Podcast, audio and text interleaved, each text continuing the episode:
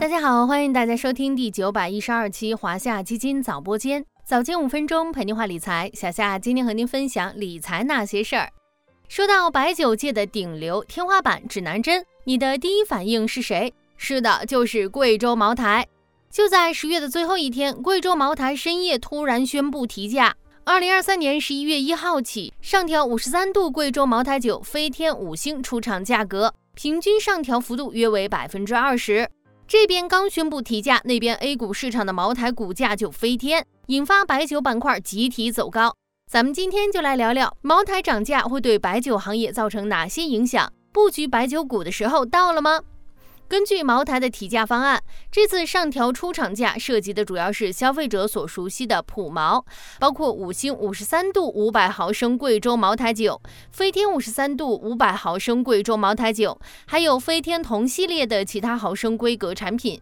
其中大家最熟悉的飞天茅台单瓶出厂价由九百六十九元调整至一千一百六十九元。要说谁对茅台涨价最敏感，答案当然是零售商了。十月三十一号深夜，茅台宣布提价。十一月一号，终端市场的茅台立刻闻风而涨。据说整箱的飞天茅台在一天之内就涨了三次价，每瓶一共涨了四十元，相当于一箱涨了二百四十元。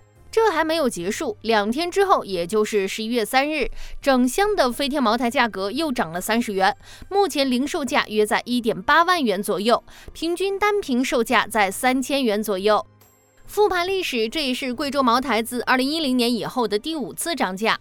二零一零年和二零一一年在白酒行业上行期，茅台两次顺势提价。二零一二年九月，在严控三公消费的背景下，茅台宣布在国庆、中秋旺季前提价，被市场解读为保障业绩。二零一七年十二月，又是在行业上行期，茅台宣布提价。而这一次是贵州茅台时隔近六年的再次提价，是像之前两次那样代表行业进入上行期吗？对整个白酒行业又会造成哪些影响呢？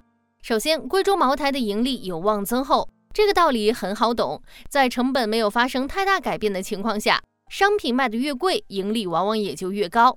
据券商估算，贵州茅台出厂价由九百六十九元提升百分之二十后，增厚今年收入约六十亿元，增厚幅度约百分之四点二，增厚净利润约四十一亿元，增厚幅度约百分之五点六。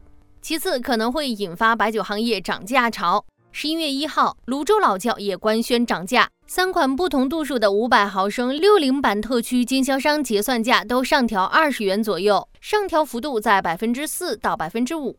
还有分析认为，茅台提价可能是五粮液提价的契机，因为自从二零零八年茅台出厂价超过五粮液之后，茅台每次提价，五粮液都采取了跟随策略。最后也是相当重要的是，对白酒行业来说是一个利好，能够提振市场对贵州茅台以及白酒板块的信心。